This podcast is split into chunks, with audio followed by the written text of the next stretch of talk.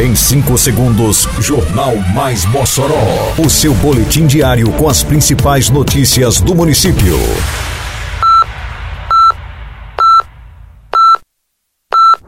Mais Mossoró!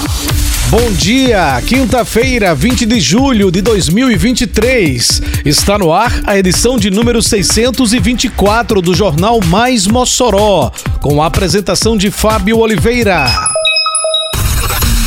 Prefeitura consegue liberação do Nogueirão e jogo entre Potiguar e Nacional de Patos pelo Brasileiro será em Mossoró. Mossoró lidera a geração de empregos no RN com abertura de mais de 700 vagas em maio. Trânsito da Avenida Rio Branco passará por alteração a partir de hoje para o Mossoró Sal e Luz. Detalhes agora no Mais Mossoró. Mais Mossoró! O Estádio Municipal Manuel Leonardo Nogueira, o Nogueirão, está apto a receber jogos e público novamente. Depois de receber melhorias por parte da Prefeitura de Mossoró, o equipamento foi vistoriado pelo Corpo de Bombeiros nesta quarta-feira, que expediu laudo técnico permitindo sua reabertura. De acordo com o documento emitido pelos bombeiros, o Nogueirão está apto a receber 1.294 pessoas em três áreas distintas, atestando a capacidade do equipamento e segurança aos que frequentarem o estádio.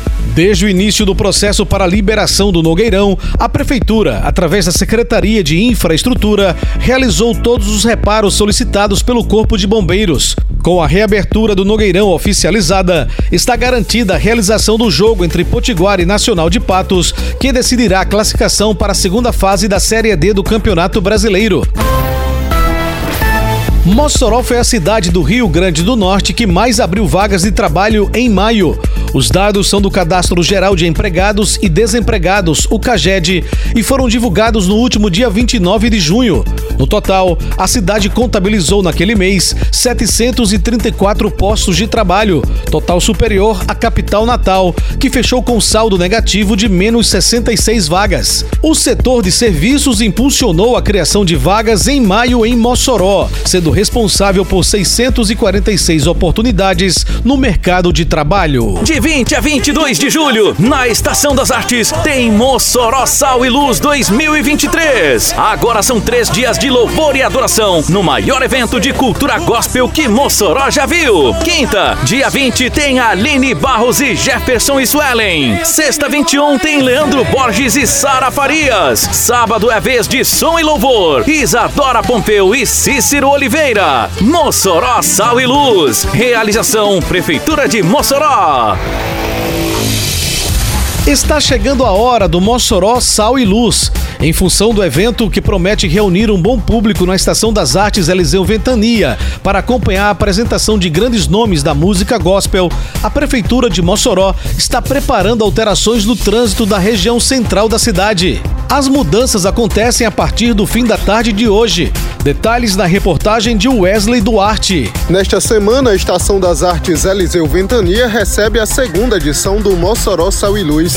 Para garantir segurança viária e acesso facilitado à festa, a Secretaria Municipal de Segurança Pública, Defesa Civil, Mobilidade Urbana e Trânsito promoverá intervenções no trânsito. O tráfego será alterado a partir das 16 horas desta quinta-feira, como destaca Luiz Correia, diretor executivo de mobilidade.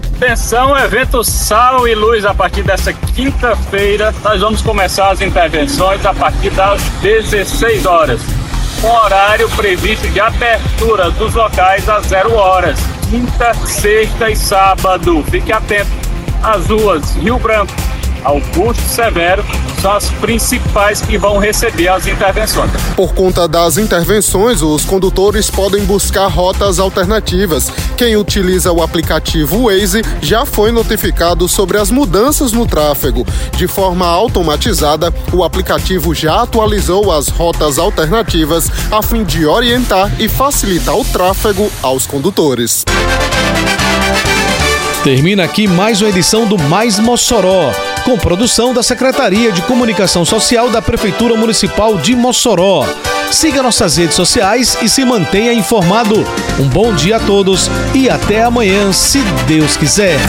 Você ouviu Mais Mossoró! Mais Mossoró, o seu boletim diário com as principais notícias do município. Você bem informado sempre.